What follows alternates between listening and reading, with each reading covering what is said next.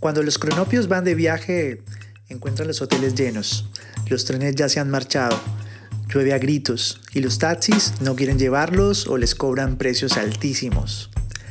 Los cronopios no se desaniman porque creen firmemente que estas cosas les ocurren a todos y a la hora de dormir se dicen unos a otros, la hermosa ciudad, la hermosísima ciudad, y sueñan toda la noche que en la ciudad hay grandes fiestas y que ellos están invitados. Al otro día se levantan contentísimos y así es como viajan los cronopios. Julio Cortázar. Dime cómo cuentas el pasado y la realidad que te ha rodeado y te diré quién eres y qué puedes esperar para tu futuro. En tiempos de instantaneidad y hedonismo hacia el presente, pareciera que está casi prohibido mirar al pasado.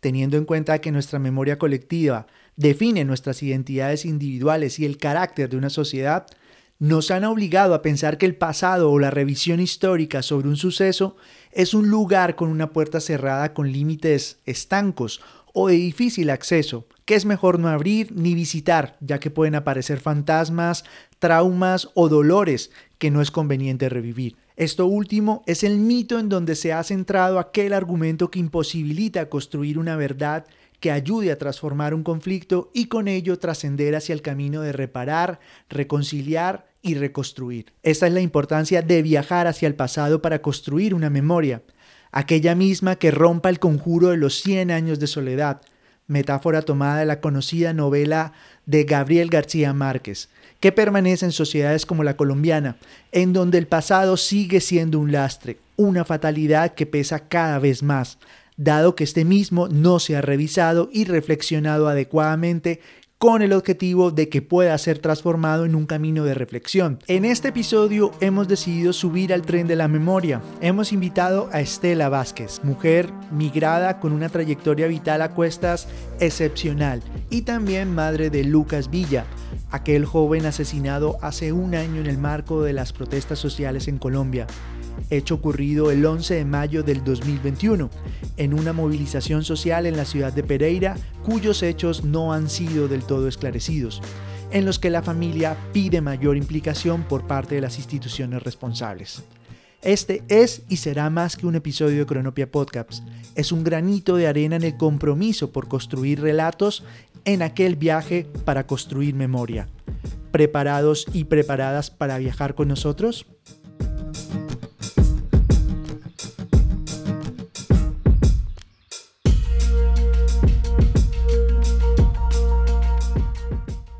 Hola, eh, buenas tardes.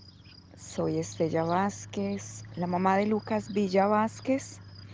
Eh, vivo en este momento en Victoria, Gasteiz y estoy acá mm, hace más o menos, ya voy a completar un año que, fue desde cuando pasó lo de Lucas.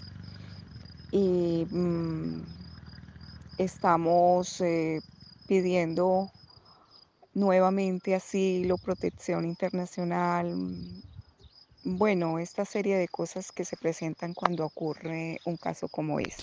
Bueno, muchas gracias Estela por acompañarnos aquí en Cronopia.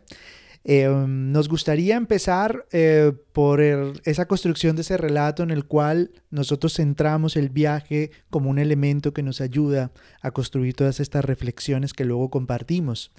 Por tanto, eh, nos gustaría evocar contigo eh, ese viaje, cómo sucedió, en qué momento, cómo llegaste al lugar en donde estás en estos momentos, cómo ocurrió todo ese proceso migratorio en el que hoy en día tú te encuentras. Eh, bueno, cuando llegué a Victoria Gasteiz fue circunstancial porque yo he hecho ya un recorrido de varias ciudades, de muchos sitios aquí en España, porque inicialmente llegué a Madrid y alguien me, contactó, mm, una amiga de Colombia, y yo estaba viviendo en Santander y me dijo que si me quería venir para el País Vasco.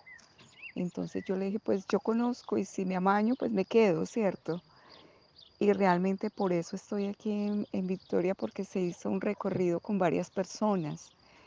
Y, y cómo eh, he percibido que inicialmente cuando uno llega a España es una percepción, pero cuando ya estamos aquí durante eh, un lapso de tiempo que ya son varios años, ya ha cambiado, ya es diferente, ya se ha hecho un aprendizaje que me pone un panorama de vida y de situación totalmente diferente al inicial, pero es un aprendizaje, es un aprendizaje en el camino y, y me alegro de, de atesorarlo y, y poder contar la historia. Eso es lo importante para mí. Estela, recojo esa idea que tú nos comentas sobre lo de contar las historias, de contar y compartir nuestras propias historias, de verlas, analizarlas. También hablas de aprendizajes. ¿En dónde crees que recae el mayor aprendizaje que has tenido a lo largo de esta experiencia migratoria, de este viaje que emprendiste? Bueno, eh, para mí la visión de la vida es algo donde hay mucha conciencia. Ante todo es eso. Porque para mí cuando salgo en estos diferentes sitios donde he vivido, que es, eh, inicié en Torrejón de Ardoz, estuve en Madrid, me fui para Cantabria, en Cantabria estuve en muchos poblados, me fui para Ibiza, en Ibiza estuve también conociendo, regresé a Santander, eh, ya ahorita pues en, en el País Vasco, y yo admiro cada detalle de la naturaleza, de la comida, de la cultura, de, de la infraestructura y de la arquitectura, que, que me parece, yo cada detalle, yo soy de las que abraza árboles, de las que saluda eh, el día, la casa, bueno, son detalles que pues yo soy esoterista, entonces eh, mi visión del mundo es un poco más compleja porque no me voy a solo a lo que veo así y que si no y si no toco no no valoro, valoro todo. Entonces he aprendido a agradecer a este sitio porque me recibió, porque abrió sus brazos y me, acogió. Pero de todas maneras, la añoranza de su pueblo, la añoranza de sus costumbres, la añoranza de su familia, la añoranza de que hay un pueblo que espera que nosotros aprendamos y podamos ir a seguir enseñando, abriendo conciencias para los que no tienen esta oportunidad, porque para mí es viajar, es conocer. Entonces es muy bonito poder compartir, porque no todo el mundo, así incluso hay gente que yo sé que puede tener dinero y, y dárseme, pero no le nace. Entonces para mí es poder de lo que yo aprendo enseñar con conocimiento de causa. Estela, nos gustaría ahondar mucho más en el relato, en el conocimiento de aquella persona que nos permitió conocerles a ustedes, a ti a tu familia. Es Lucas, a ese Lucas hermano, a ese Lucas hijo. Nos gustaría conocer mucho más de su personalidad, de cómo se relacionaba con sus amigos. ¿Qué recuerdos tienes de Lucas? Lucas fue ese niño que, que conocían y que nunca la gente olvidaba. Ese niño precoz desde bebé, ese niño que a los tres meses se reía con su tata, porque él fue el que empezó a decirle, cuando yo le decía, va a llegar la abuelita, y él decía, tata, tata. Entonces él se quedó, la, ella se quedó como la tata de todos sus nietos por parte del papá. Y mm, era un niño que realmente mm, muy fuera de, de lo normal, muy fuera de lo común. Nunca se relacionó con chicos de su misma edad, siempre buscaba personas mayores, siempre buscaba cuando tenía 13, 14 años, señores con, con los cuales hablar. Y se entendió mucho con mi esposo.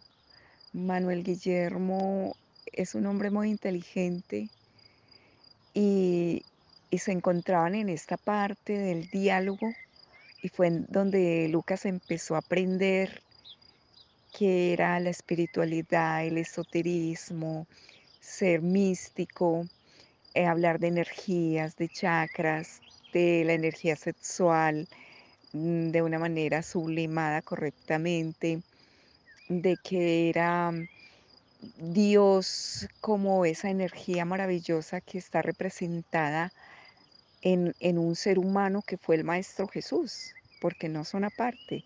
Dios es un maestro eh, de una manera muy especial. Entonces él empezó a canalizar todos esos conocimientos y a los 19 mm, años, porque él no era muy estable, pues que se quedara en un solo sitio, sino que él iba, recorría, se iba para un lugar, iba para el otro. Por eso se demoró tanto en decir que se ubicaba a hacer una carrera, porque él no era de que se quedara en un sitio y, y ese, no, él se movía y se iba, si se quería ir a, a recorrer un espacio, iba, se lo recorría. Entonces él no puede decir que tiene unos amigos estables, sino que tuvo amigos donde quiera que estuvo. Yo creo que si la gente toda se enteró de, lo que pasó, se acordaban que eran amigos de Lucas, porque él siempre tocaba a la gente. Entonces, eh, eh, su risa era algo contagioso, porque no era una risa normal, eran carcajadas. Que, que uno a veces, ay Lucas, ríete más pasito porque tú te ríes muy duro y todo el mundo voltea a mirar y, muchas anécdotas con él y los hermanos tienen muchas anécdotas y podemos recopilar y a mí tengo muchas ganas de hacer eso. era un ser eh, con muchas capacidades, muy polifacético, muchísimo. Una de las miradas con las que nos quedamos de todo lo ocurrido hace un año en el contexto del paro, de las movilizaciones sociales y estudiantiles que ocurrieron en Colombia, fue la trascendencia que tuvo la creatividad, el arte y también esos espacios que dinamizados por, por esa trascendencia espiritual que muchas personas dieron a lo que estaba pasando, nos llenaron de, de mm, mucho optimismo y de mucha esperanza de todo lo que emergía en estos jóvenes que salían a las calles, ¿no? Esa, esa mirada hacia el cambio y hacia la propia esperanza. Dentro de todas esas escenas con las que nos quedamos, vemos a un Lucas que dinamizaba el espacio, haciéndonos ver esas movilizaciones desde otra perspectiva.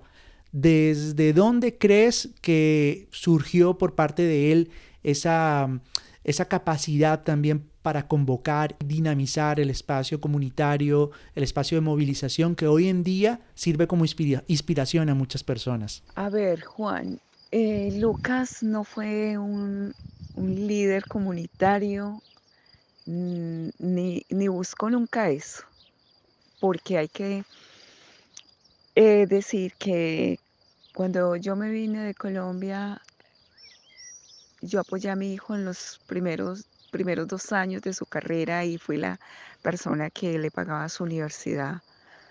Eh, al principio siempre lo hice yo. Em, Lucas eh, nunca me dijo que quisiera ser líder, por lo menos allá en la universidad, cuando hacían los paros y toda esa cuestión de que no van a, a dejar la universidad quieta porque va a haber pues manifestación y todo para pedir cosas que se piden, ¿cierto? Normalmente en las universidades públicas. Entonces él decía, yo voy y escucho mami, pero yo no, no me meto mucho para evitar eh, confrontaciones porque él era como muy realista y él, digamos, saca de contexto a la gente cuando la gente se encapsula en unas ideas normales de, la vida, él llega y des, descontextualiza y entonces la gente se enfrenta y el ego sale a relucir y entonces es cuando uno choca con los, con los demás porque la gente no sabe manejar este tipo de cosas que nosotros manejamos. Entonces Lucas simplemente hizo un trabajo espiritual. Es un trabajo de transformación vibracional. No sé si me logren entender quien me escuche, pero eso fue lo que él movió.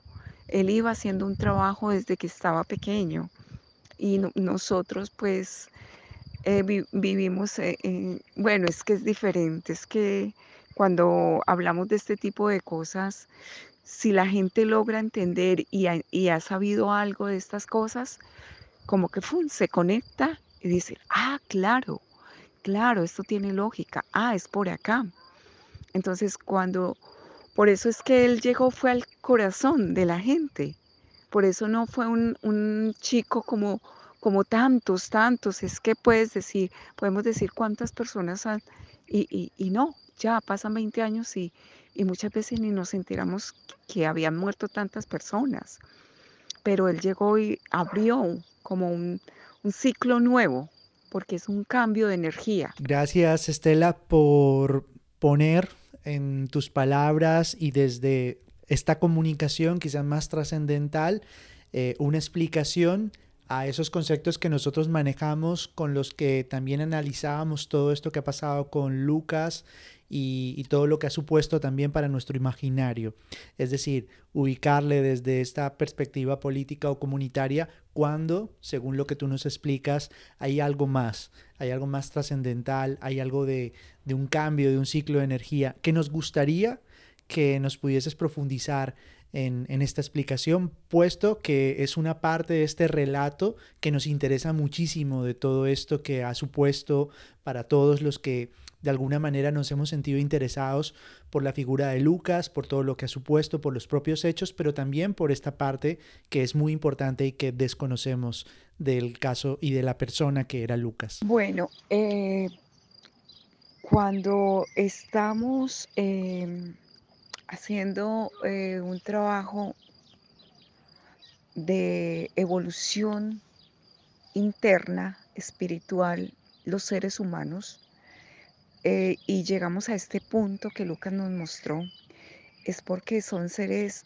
espirituales que ya han hecho un recorrido muy, en muchas vidas, son muchas, muchas vidas, recogiendo conocimiento, aprendiendo, eh, estando en diferentes sitios, recorriendo diferentes cosas. Entonces esto es como un diamante que tú lo coges y tú lo tienes en tu mano, un diamante que, que, que tú no te imaginas que es un diamante.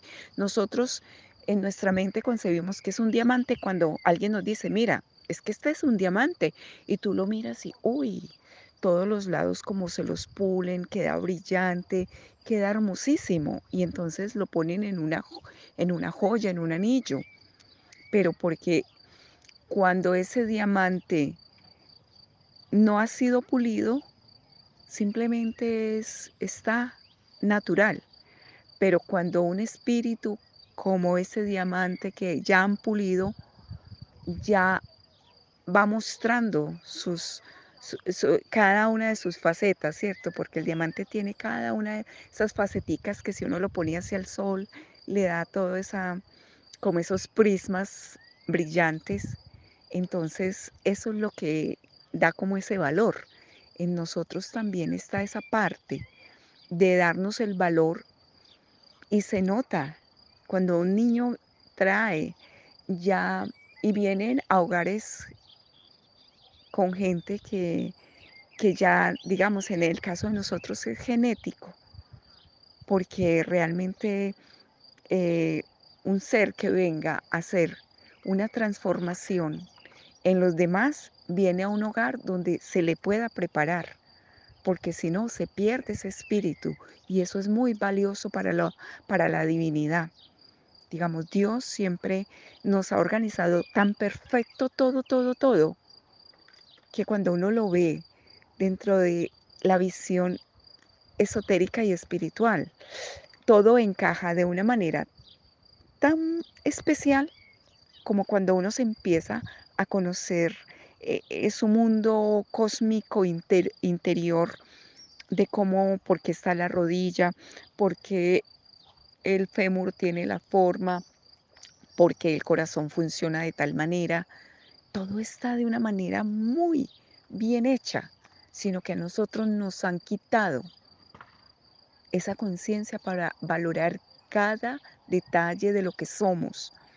Entonces estos seres vienen abrirnos la conciencia, a decir sí se puede, que fue lo que hizo el Maestro Jesús, que reencarnó, desdobló tanto, tanto su energía y su vibración que le tocó tomar un cuerpo físico y posarse en ello para poder dejar esta experiencia y, y que todo el mundo admirara ese ser y que en 2000, más de 2000 años, porque ya estamos en el 2021, el Maestro Jesús sigue siendo esa figura tan relevante para, para la humanidad.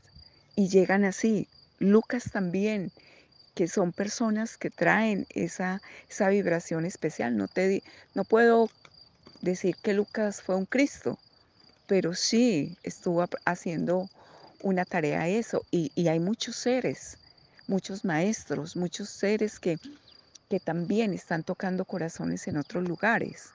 Un Gandhi, un Buda, bueno, cantidad de personas que, que cuando si uno hace un, un parámetro de historia, ahí están esos Lucas también. Y dejan un mensaje y tocan a la gente. Y fue para nuestra Colombia, para tocar a nuestra Colombia porque es un sitio muy, de una energía muy especial. Y como es tan especial, había que revolucionar esa energía.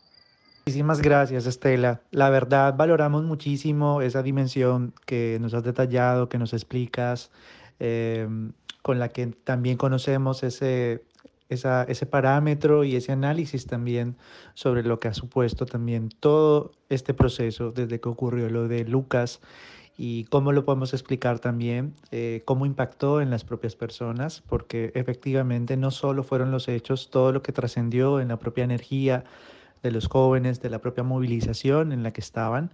Eh, de eso vamos a hablar más adelante. Hablaremos de un tema y este tiene que ver con los hechos, algo que en estos momentos tú y tu familia eh, están también ofreciendo a la propia sociedad colombiana y al mundo, que es el esclarecimiento de, de un hecho como fue el asesinato de Lucas. Eh, ¿Qué recuerdas de todos esos momentos, esos momentos eh, previos y durante, digamos, esa situación que, que, se dio a nivel familiar? Eh, ¿Cuáles fueron esas sensaciones? Eh, ¿Cómo está en estos momentos eh, esas investigaciones? ¿Cómo están ustedes a nivel familiar también?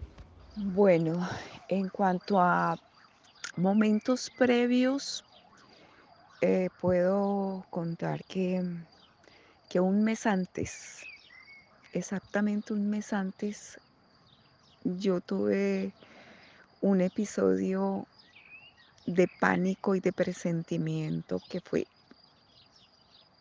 muy duro, muy difícil, porque yo sentí mucho, mucho, mucho miedo. Y, y bueno, yo pensé que era, pues, eh, bueno, en cuanto a, a, mi trabajo espiritual, pues, porque pues yo hago también una labor conmigo misma y, y dentro de los sitios donde uno se mueve, hay, hay algo, ¿cierto? Entonces eh, yo consulté, ahí mis maestros me dijeron de pronto qué podía estar pasando, cuáles podían ser las, las causas y cómo podría solucionar. Entonces, bueno, yo solucioné, solucioné porque me tuve que mover del sitio donde estaba porque eh, fue una de las recomendaciones de una de mis maestras.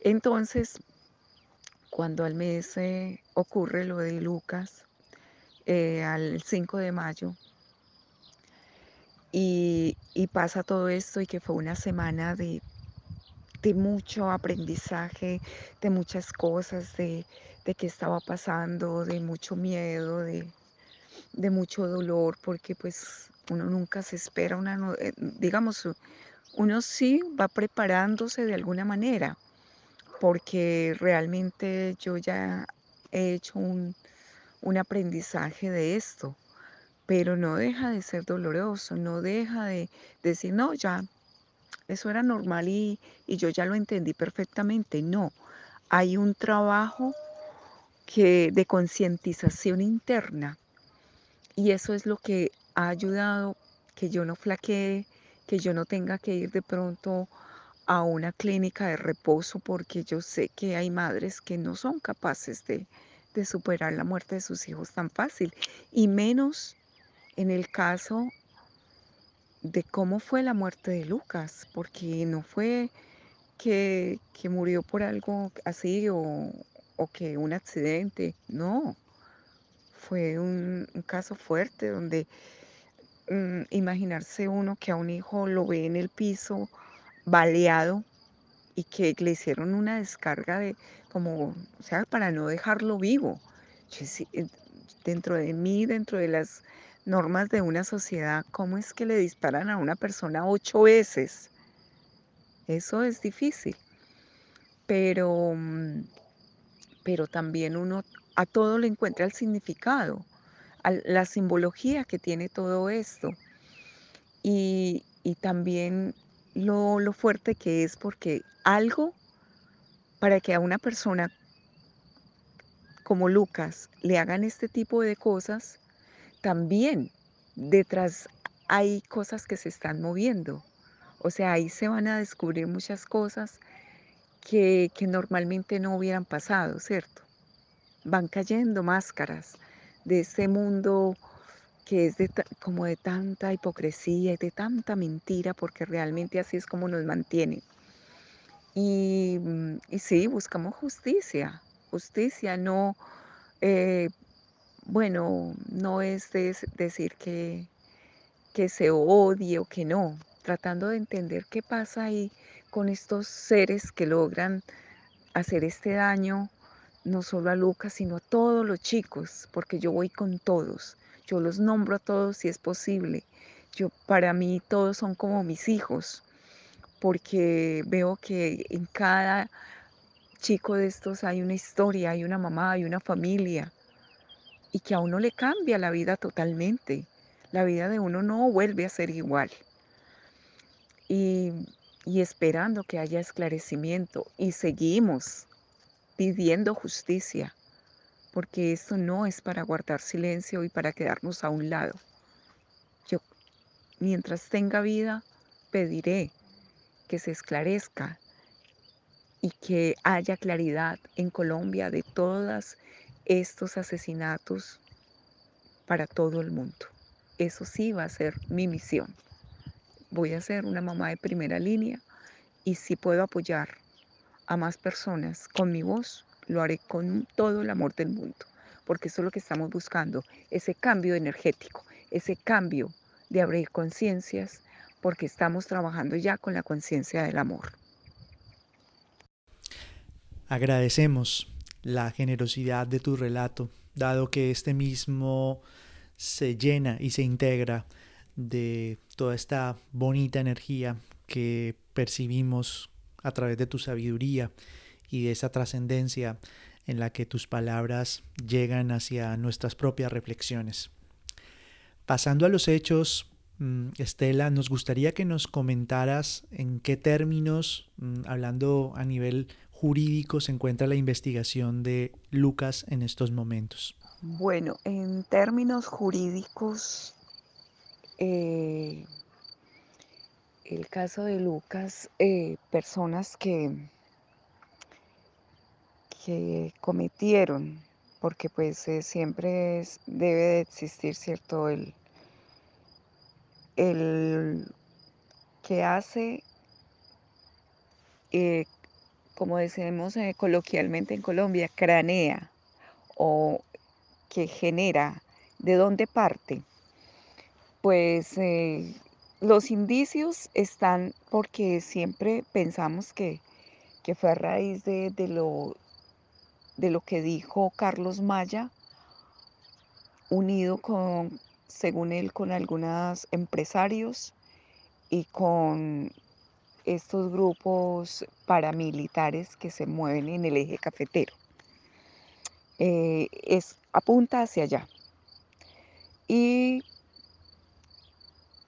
eh, nosotros averiguando porque pues realmente que haya habido ya algo muy claro y un indicio, no, porque inicialmente las personas que estaban junto a Lucas han sido perseguidas, se han tenido que mover, han salido del país porque los han empezado a amenazar de una manera que, que tenían pavor, tenían mucho miedo.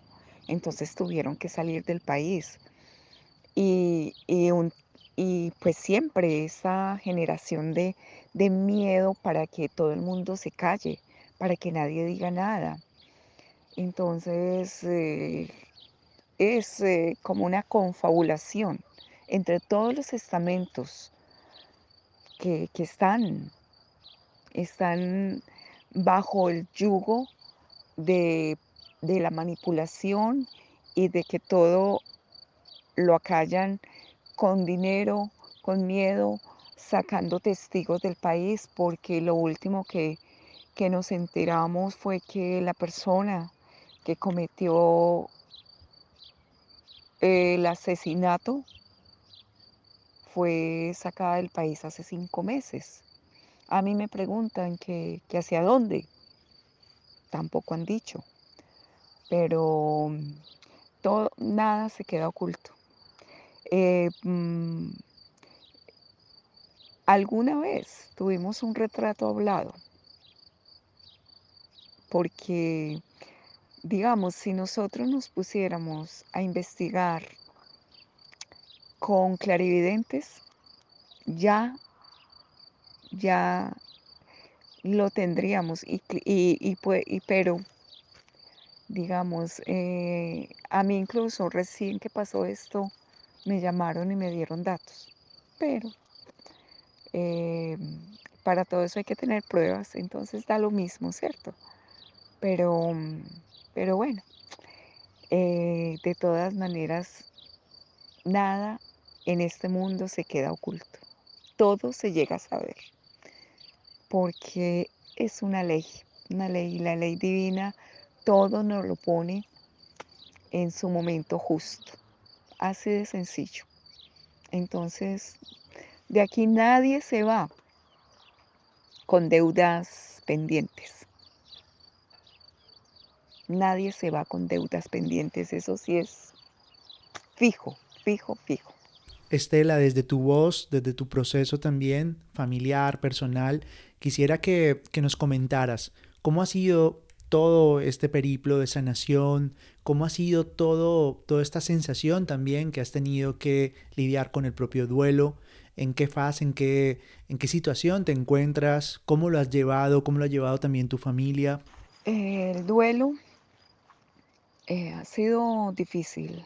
Yo tuve, mm, pues inicialmente se me ofreció mucha gente y al final de cuentas eh, cuando uno recurría, ahí sí ya no, los que se ofrecían no, no prestaban, ¿cierto? Pues los psicólogos, porque realmente pues uno mm, decir que tiene dinero para pagar los psicólogos cada consulta y eso no, no es posible. Eh, si eh, la Corporación Libertad mm, me, me me conectó con una chica, con una psicóloga donde estuve trabajando tres meses el año pasado y realmente me ayudó bastante.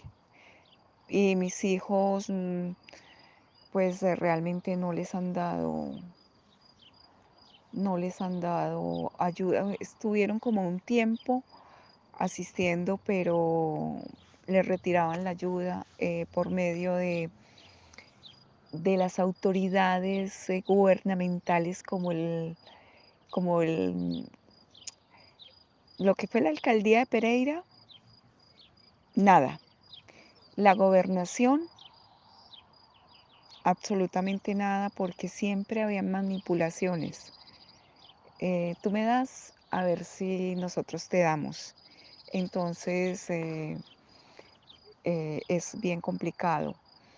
Y, mm, y una de mis hijas tuvo que ir a, a, un, a un retiro de, de, de 15 días con medicina y todo porque estuvo muy, muy, muy, muy delicada en esa parte emocional. Entonces se tuvo que aislar en un sitio de estos especializados. Eh, para todos de vez en cuando llegan las depresiones y, y cuadros de, de llorar, de no saber qué pasa, de por qué. Y este año para todos ha sido muy difícil. A mí me empezó a, a mover, a recordar, a mirar cosas y uy, otra vez, claro, se remueven todos los sentimientos. Y, y bueno, de todas maneras le toca a uno como uno mismo, ¿cierto? Ayudarse un poco, porque pues mm, que lleguen ayudas o que uno diga, uy, no todo, no. Si uno mismo no se auto eh, brega a sanar, hacerse limpiezas energéticas, abrazar un árbol, a ponerse descalzo y, y, e ir a, a bañarse en un río para limpiarse. Bueno, muchas cosas, hacerse baños con plantas. Pues eso porque nosotros eh, lo sabemos y hemos estado en estos caminos de, de energéticos, pero es duro, aún así es muy duro. Eh, para toda mi familia, para mi madre, para mis hermanos ha sido muy difícil. Yo creo que todos todavía lloramos mucho. No es fácil.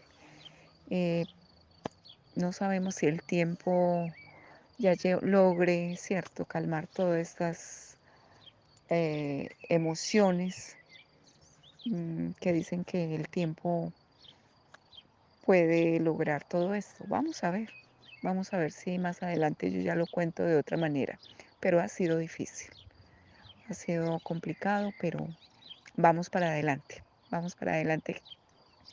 Gracias a la divinidad, gracias a toda la gente que, que nos manda mensajes, que nos han apoyado tantísimo, tantísimo en todo el mundo, porque yo digo que es en todo el mundo. En algún momento, Estela, cuando hemos hablado previamente a esta entrevista, eh, yo te decía que conociéndote, escuchando tu relato, documentándonos sobre todo este proceso durante todo este año de duelo y de sanación que ha vivido tu familia, tus hijas, vemos también mmm, un proceso muy ligado y muy comprometido hacia algo que en estos momentos la sociedad colombiana y las sociedades que permanecen en un conflicto permanente necesitan y es la reconciliación. Claro, todo esto entendiendo lo que para que esto ocurra necesitamos previamente esto que estamos haciendo, construir nuestros relatos y exigir el esclarecimiento y también la construcción de la verdad, que nos permita de alguna manera trascender y dar esos pasos que toda sociedad necesita para llegar a reconciliarse. Por ello nos gustaría que desde tu voz eh, poderte escuchar un poco más eh, hacia dónde tiene que ir ese camino de nuestra reconciliación, tomando en cuenta lo vivido a nivel personal y lo construido también a lo largo de este proceso que tú has vivido. Y la reconciliación es conmigo mismo.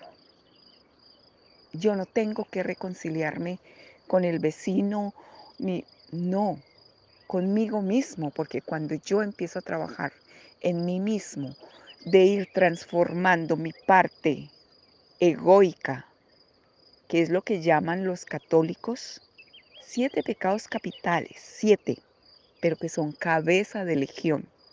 Es esa parte oscura que tenemos que darle luz, volverlos positivos, ¿cierto? La compasión, la tolerancia, ser eh, sinceros, ser amorosos, bueno, en dejar todas las cosas que sabemos que no son buenas, dejarlas a un lado y empezar a hacer todo lo contrario. Es el único requisito para cambiar la vibración y ser mejor ser humano y mejor ser espiritual. Esa es la reconciliación conmigo mismo. Si yo empiezo por mí, a mi alrededor va cambiando. Empiezan mis hijos, empiezan mis amigos, empieza mi círculo de trabajo, empieza mi, mi barrio, como todo, es un círculo que se va ampliando. Entonces, partimos desde ahí. Y ese es el llamado que estamos haciendo, a que empecemos a hacer el cambio en nosotros, porque ya no es el momento de seguir actuando como hemos actuado toda la vida. Ya no se permite. Y el que no esté preparado para la vibración que viene para el planeta y que ya está aquí, ya estamos en esa vibración, no, no va a soportar el cambio que viene para, para lo que quede la sociedad, porque es que a eso, en eso estamos ya caminando, ¿cierto? Y la Tierra ya no aguanta más esta energía de todo lo que está pasando y de toda esta gente que ha subyugado el planeta en las condiciones y lo ha puesto en el, en el punto en que estamos de tanta degradación. Eso es lo que yo puedo decir y lo que yo conozco y lo que puedo eh, manifestar de acuerdo a todo lo que he ido aprendiendo. ¿Qué es nuestra vida? ¿Qué estamos haciendo con nosotros mismos? Eh, ¿Cuál es nuestra aptitud ante un problema? Ante una prueba que llega, si soy capaz de trascenderla o me quedo en el sufrimiento y después digo que no soy capaz de estar aquí. Es entender que si que yo vine, que me dieron la oportunidad de tomar un cuerpo y de vivir 20, 50, 80 años, pero ¿cómo los vivo? ¿Qué he hecho en ese tiempo? y si realmente ha valido la pena y he aprovechado el tiempo, porque nosotros somos los creadores del tiempo, el ser humano, pero en la parte espiritual el tiempo no existe. Entonces es ese llamado a qué estoy haciendo con mi tiempo. Y cuando me llegue el momento, en el momento que sea, de entregar este cuerpo, digo, listo, perfecto, se cumplió mi misión y puedo irme tranquilo, porque sé que aporté algo a la sociedad, que puse mi granito de arena para hacer mi construcción personal. Entonces, esa es, es como ese llamado a, a reflexionar de qué es mi vida. Con Estela hemos recorrido diversas emociones que entendemos son necesarias en aquel ejercicio de empatía. Escuchando su relato encontramos una ventana, una oportunidad para ver en el dolor la resiliencia y las luchas de aquella otra persona. Una mirada personal para revisarnos, sensibilizarnos y reconciliarnos con nuestro compromiso por un mundo más justo, donde la verdad nos sane y nos conduzca al camino de la reconciliación. Gracias Estela por tu valentía, por entregar en tus palabras una reflexión profunda sobre la necesidad de transformar nuestros conflictos. Y de esta manera nos despedimos de nuestro episodio número 29. Si quieres comentar, sugerirnos o enviarnos tus historias, escríbenos a cronopiapodcasts.gmail.com. Recuerda que también puedes escuchar nuestros episodios y tener contacto con nuestras historias en nuestra web cronopiapodcasts.com. Y para despedirnos les dejamos con una poesía para la vida. No me olvides. Tuve un largo poema que aunque se prodigaba en sus malbones al poco tiempo se quedó sin rojo. Tuve otro con jazmines, frágiles, hogareños e insondables, pero se descolgaron como copos de nieve. Y tuve alguno más, que era un cerco balsámico de rosas, pero se marchitaron sin grandeza. Por fin tuve un harén de no me olvides y no puedo olvidarlos porque añaden azul a mi memoria. Mario Benedetti. Viajeros y viajeras, nos volveremos a ver aquí en el siguiente capítulo de Cronopia Podcast. Recuerda que tus testimonios, tus memorias, tus relatos de viaje estarán más que bienvenidos aquí en este espacio para compartir. De nuevo, muchas gracias por escucharnos. Nos seguiremos viendo en todas las plataformas de audio y en las redes sociales. Cronopia Podcasts. Hasta pronto.